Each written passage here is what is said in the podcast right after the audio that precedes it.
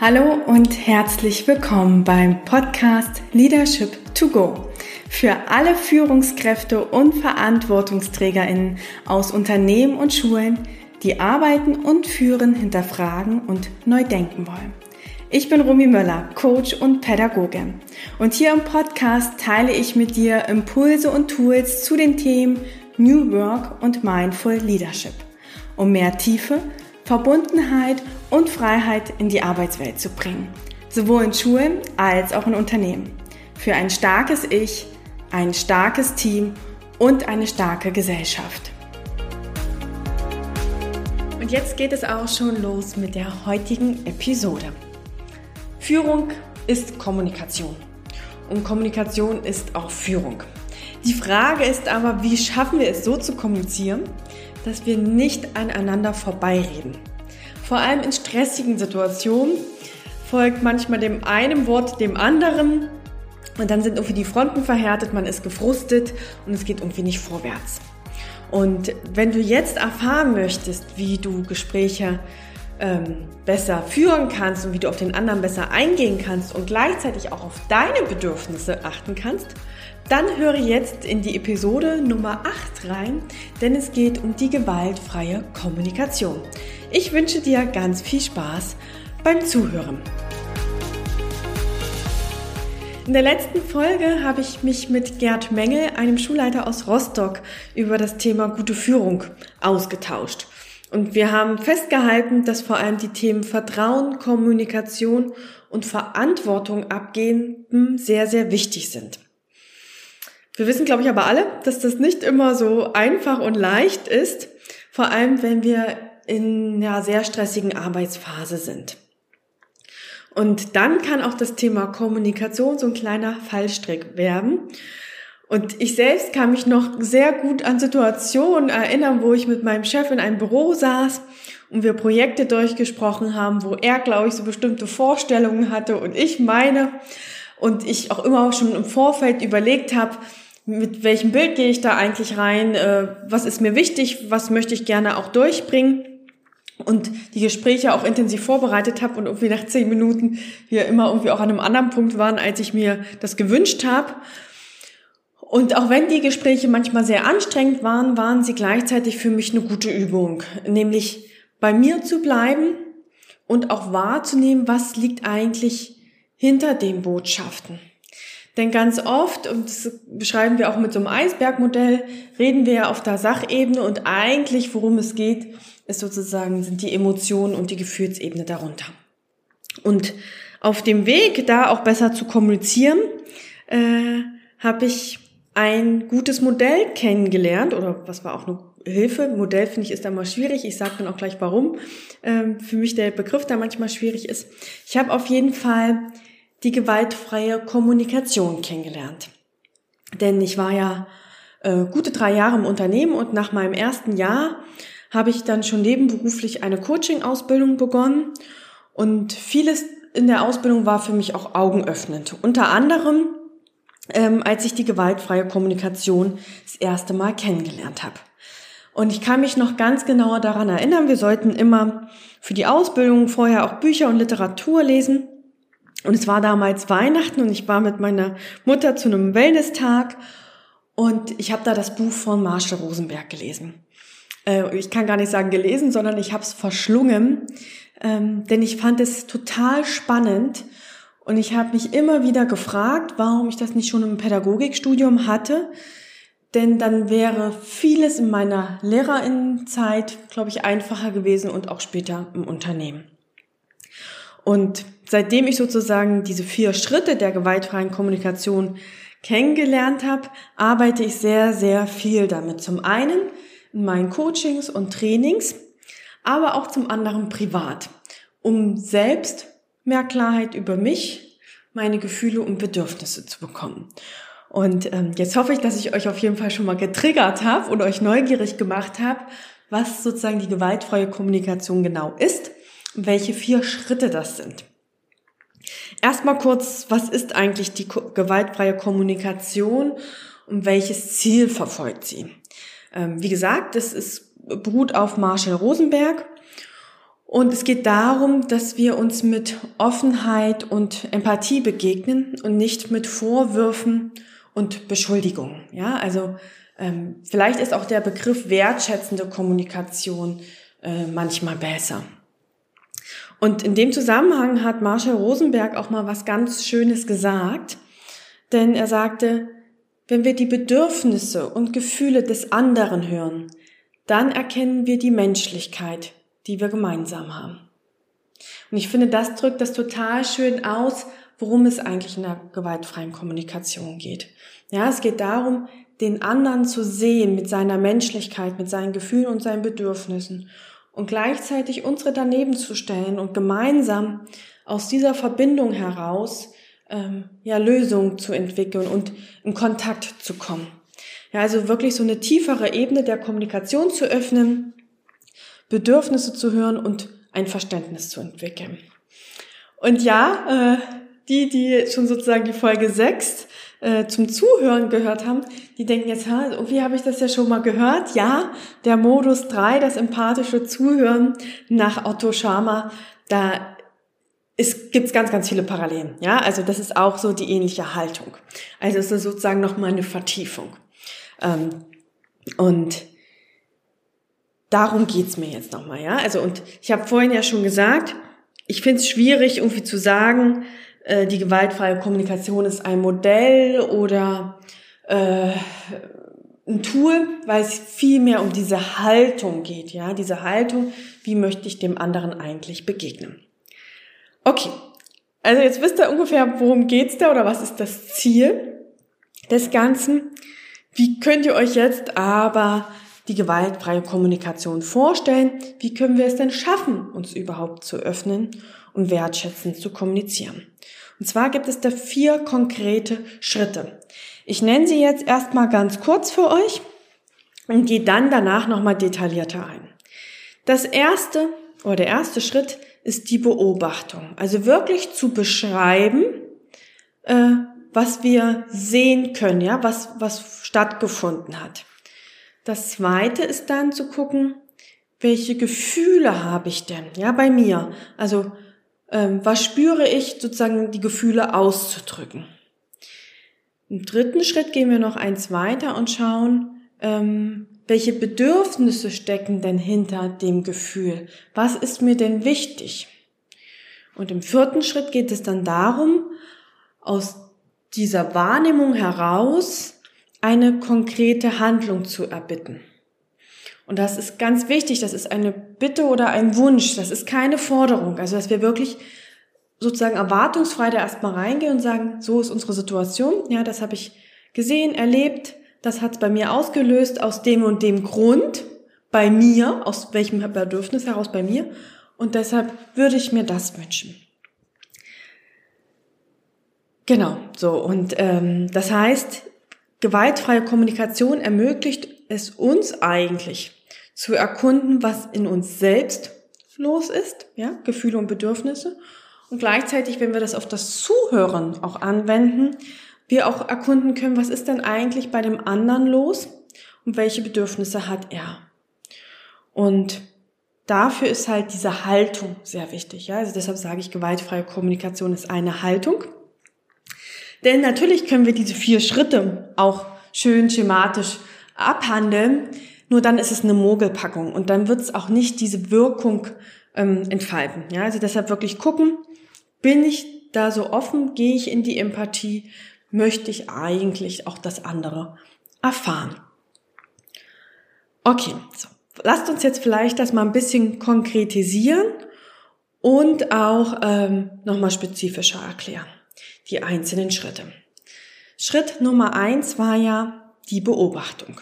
Also da geht es wirklich darum, erstmal zu beschreiben, was ist passiert, was sind die Fakten, was ist die Realität, was konnte ich sehen, hören, riechen, ja, ähm, was ist quasi wirklich da. Da ist es wichtig, dass wir das von unserer Interpretation aus unterscheiden. Ja, ähm, zum Beispiel, ähm, wir waren um 16 Uhr verabredet, jetzt ist es 16.30 Uhr. Das wäre die Beobachtung. Ja, also klar, wir haben Terminkalender, 16 Uhr irgendwie ein Meeting, kommst jetzt 16.30 Uhr. Wenn ich sagen würde, du bist schon wieder zu spät, ist das meine Interpretation. Also da aufpassen, ja, dass wir sozusagen da nicht schon so eine Botschaft mit vermitteln. Ist manchmal gar nicht so einfach. Ja, und es geht wirklich erstmal da, objektiv sozusagen das darzustellen, ähm, was vorhanden ist und dass noch kein Vorwurf oder Kritik mit versteckt ist, weil wir dann nicht wirklich ja mit dem anderen kooperieren können. Ja, also erstens erstmal allgemein beschreiben, was ist sozusagen ähm, passiert oder wie ist sozusagen äh, die Ausgangslage. Das zweite, der zweite Schritt war Gefühle. Das heißt, ich beschreibe mein inneres Empfinden. Was findet gerade in meinem Körper statt? wichtig, ja, Körper und nicht, was ist sozusagen gerade in meinem Kopf los, sondern was spüre ich. Und auch da erstmal so auch der Hinweis, das noch nicht zu bewerten, sondern einfach erstmal wahrzunehmen. Was ist eigentlich gerade in mir los? Denn wenn wir das achtsam beobachten, können wir auch darauf schauen, welches Bedürfnis ist zum Beispiel befriedigt oder auch nicht befriedigt. Ähm, und Gefühl ist immer in diesem Moment, ja. Das ist nicht irgendwie was in der Vergangenheit war, sondern das, was jetzt ist. Das heißt, es erdet uns auch ganz stark und wir kriegen auch eine Verbindung zu uns. An der Stelle sage ich auch immer zu Coaches, hier haben wir die nächste äh, Stolperstelle, ja, also die erste Stolperstelle war äh, Wahrnehmung und Interpretation, da äh, ordentlich zu unterscheiden. Die nächste Stelle ist Gefühle oder Pseudogefühl. Ich höre ganz oft, ich fühle mich nicht wertgeschätzt. Sag ich, das ist nicht ein Gefühl. Das ist ein verpackter, Vor, äh, verpackter Vorwurf. Ja, du schätzt mich nicht wert. Es ist eine doppelte, sozusagen, ich habe es versucht, in ein Gefühl und in eine Ich-Botschaft zu verpacken. Ähm, was vielleicht das Gefühl ist, ist, ich bin traurig oder ich bin allein. Was ist da der große Unterschied, wenn ich sage, ich bin allein, ich bin traurig, ich bin hilflos? Übernehmen wir erstmal die Verantwortung für das und geben es nicht an den anderen zurück. Ja, ich, äh, ich fühle mich nicht wertgeschätzt, sagt ja, ähm, du, du hast was falsch gemacht. Also du bist dafür verantwortlich, dass es mir jetzt so geht. Ähm, und das ist ganz, ganz wichtig, da zu schauen. Ja, ähm, also guckt mal, wenn ihr das nächste Mal sagt, ich fühle mich. Und wenn danach was folgt, ob das wirklich ein Gefühl ist oder ob es eine gute Umschreibung ist. Ähm, leicht kann man immer gucken, ich bin, ja. Ähm, ich bin glücklich, ich bin entspannt, ich bin ruhig, ich bin frustriert, ähm, ich bin unruhig, ich bin traurig, ja. Das sind so Gefühle, die das wirklich beschreiben können. Äh, und das ist sozusagen die nächste Herausforderung, ja, dass wir das erstmal finden können. Ich ähm, kann mich noch an ein Training erinnern, ähm, für Führungskräfte, wo wir auch gefragt haben, was fühlst du gerade? Ja, ich fühle mich gut. Wo ich gesagt habe, ne, das ist ja nicht das, was du fühlst, da ist ja deine Bewertung drin. Aber was fühlst du denn? Und dann habe ich erstmal mit den ganzen TeilnehmerInnen Begriffe gesammelt, die Gefühle beschreiben. Ähm, weil wir manchmal gar nicht mehr so einen Wortschatz darüber äh, verfügen. Ja, also was vielleicht schon mal die erste Übung für die nächste Woche für euch war, wäre, überlegt mal jeden Morgen beim Aufstehen, wie fühle ich mich gerade? Und ähm, vielleicht auch mal am Ende des Tages, wie fühle ich mich jetzt? Und bitte nicht gut oder schlecht, sondern ich bin müde, ich bin nervös, ich bin aufgeregt, ich bin begeistert, ich bin lebendig. Ja, dass ihr da mal reinschaut. Okay, erster Schritt, Beobachtung beschreiben, zweiter Schritt, Gefühle. Denn die Gefühle bringen uns nämlich dahin, was eigentlich dahinter steckt, nämlich unsere Bedürfnisse. Denn ein Gefühl ähm, wird meistens davon ausgelöst, dass ein Bedürfnis befriedigt oder nicht befriedigt ist. Ja, ähm, Ein Bedürfnis beschreibt immer, was brauche ich eigentlich? Was ist mir wichtig? Ähm, worauf lege ich Wert? So, wenn wir jetzt nochmal zu dem Beispiel zurückkommen. Äh, wir hatten uns um 16 Uhr verabredet, jetzt ist es 16.30 Uhr. Dann könnte ich sagen, ich bin wütend, weil es mir wichtig ist, meine Zeit sinnvoll zu nutzen. So, das kann jetzt einfach sein, dass ich da 30 Minuten gewartet habe und ich ja immer das Gefühl hatte, ähm, die Tür könnte jederzeit aufgehen. Das heißt, ich habe sozusagen nicht mir einfach für die nächste halbe Stunde eine Aufgabe gesucht, die ich da lösen kann, sondern ich dachte immer, na gleich kommt da jemand.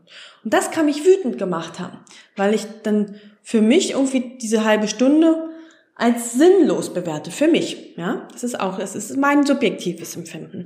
So und das kann ich aber ausdrücken. Ich kann sagen, ich bin jetzt wütend, weil ich für mich persönlich meine Zeit sinnvoll ähm, nutzen möchte. Das ist mir sehr sehr wichtig.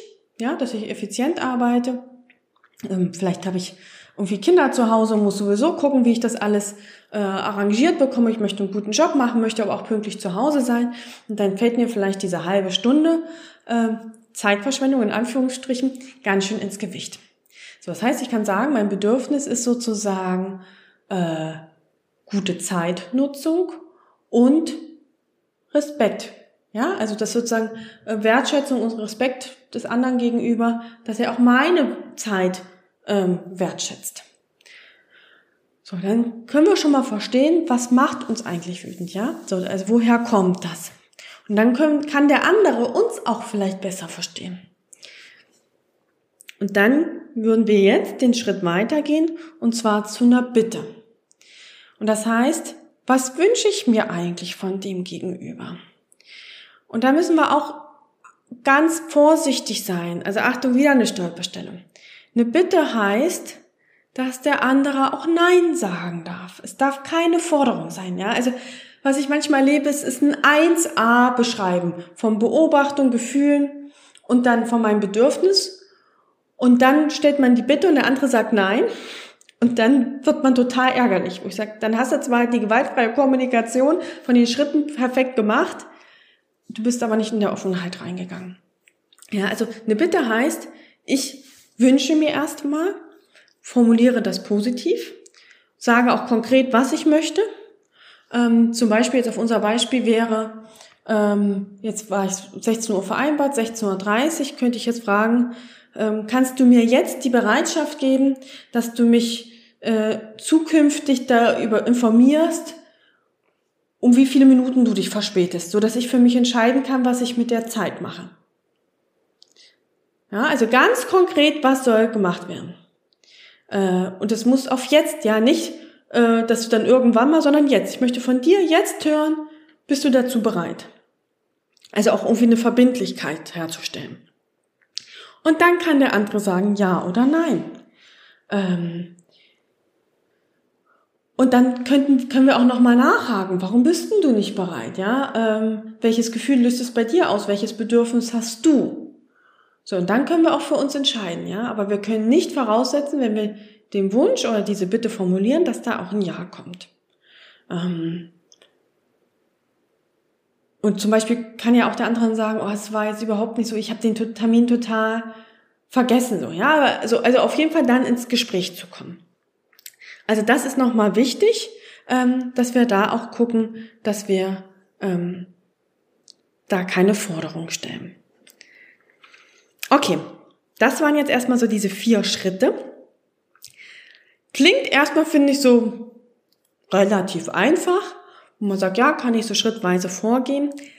Das ist es aber nicht immer so. Ja, ähm, ich sag mal, da gibt's auch unterschiedliche Gespräche. Äh, manche Personen triggern uns manchmal mehr, manche weniger.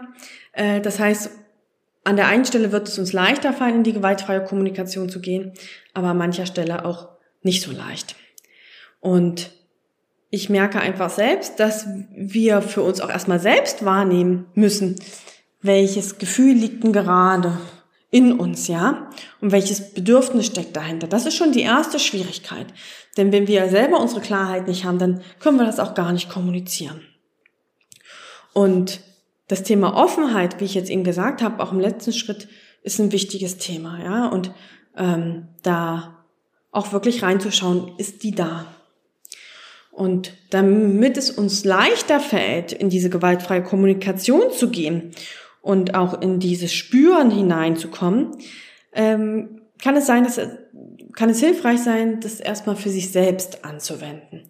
Und dafür empfehle ich immer sozusagen eine Übung der Selbstempathie, so dass man diese Schritte für eine schwierige Situation für sich erstmal selbst anwendet und damit die Situation analysiert. Also im Nachgang einfach nochmal guckt, okay, was ist denn passiert? Okay, jetzt mal mich, was, was waren mein Gefühl in der Situation? Welches Bedürfnis steckt dahinter? Ja, also, dass wir unsere Achtsamkeit dann darin schulen, dass wir dann im nächsten Schritt das wirklich auch im Gespräch einbringen können. Und ähm, wenn du jetzt sagst, das klingt spannend, äh, kannst du auch gerne in die Shownotes schauen. Da packe ich dir einen Link mit rein zu einer Anleitung, ja, wo ich einfach nochmal diese vier Schritte der gewaltfreien Kommunikation kurz notiert habe und dir auch für diese Selbstempathieübung nochmal ein paar Fragen mitgebe, so dass du es auch erstmal für dich alleine üben kannst, um dann das sozusagen äh, deine Erfahrungen in die Kommunikation mit anderen einbringen kannst. Okay, was möchte ich dir jetzt also noch mitgeben? Zusammenfassend, ähm, achte darauf, was ist eigentlich unsere Beobachtung und was ist eigentlich unsere Interpretation. Ja, weil das ist der entscheidende Schritt auch ganz zu Beginn. Ähm, dann nochmal achtsam zu gucken, welches Gefühl habe ich eigentlich und welches Bedürfnis steckt dahinter und welches ist vielleicht nicht befriedigt um sozusagen auch diese tiefere Ebene äh, wirklich zu erreichen. Und dann nochmal zu schauen, geht es mir gerade um eine Bitte oder geht es mir um eine Forderung? Und es, man darf auch mal Forderungen stellen, ja, nur äh, dann für sich das auch klar zu haben, ähm, weil das ist ein Unterschied. Genau, das würde ich dir gerne jetzt an der Stelle nochmal mitgeben. Äh, wenn du noch tiefer in das Thema einsteigen möchtest, empfehle ich dir das Buch. Ähm, ich verlinke das auch nochmal in den Shownotes. Wie gesagt, ich fand das total spannend. Es ist auch mit vielen Beispielen geschrieben. Also ich fand, dass es die äh, gewaltfreie Kommunikation sehr greifbar macht. Und generell, sage ich, gibt es eigentlich keine Grenzen für die gewaltfreie Kommunikation. Ich kenne Unternehmen, die das äh, mit ihren MitarbeiterInnen wirklich auch üben und praktizieren. Ich kenne Schulen, die das auch mit SchülerInnen machen, mit kleinen Kindern. Ja, also äh, Familien, die das üben. Man kann gewaltfreie Kommunikation überall anwenden, weil es vor allem eine innere Haltung ist. Ja, eine Haltung sozusagen, ich bin okay und du bist okay. Und aus dieser Haltung heraus gehen wir in ein gemeinsames Gespräch. Und deshalb braucht es ganz viel Achtsamkeit und auch an einer gewissen Stelle auch Übung. Ähm, auch ich habe heute immer mal wieder Gespräche, wo es mir noch nicht so gut gelingt. Und gleichzeitig merke ich, dass ich das dann aber auch bewusster wahrnehme und merke, okay, ähm, ich muss jetzt gerade mal wieder mein Gefühl geben.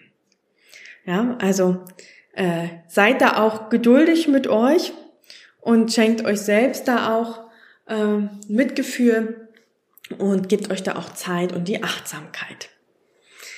Und ähm, vielleicht ist heute schon mal so der erste Schritt, dass ihr sagt, ich achte die Woche ganz besonders mal auf meine Kommunikation und auf meine Gefühle, wie ich auch vorhin schon beschrieben habe. Und dann gehe ich den nächsten Schritt. Und damit hoffe ich natürlich, dass du wieder ein paar Impulse für dich mitnehmen konntest. Vielleicht magst du auch die gewaltfreie Kommunikation mal in deinem Team, in deinem Kollegium vorstellen. Teile gern dafür auch einfach die Folge mit anderen, damit wir noch mehr Wertschätzung und Empathie verbreiten, vor allem in Gesprächen. In Schulen, in Unternehmen, in unserer Gesellschaft. Wie gesagt, es gibt da keine Grenzen. Und ähm, ich würde mich freuen, wenn du meinen Podcast abonnierst, damit du auch keine weitere Folge verpasst oder dich auch mit mir auf LinkedIn oder Instagram verbindest äh, und wir darüber in den Austausch kommen. Und damit wünsche ich dir jetzt vor allem eine sehr achtsame Woche.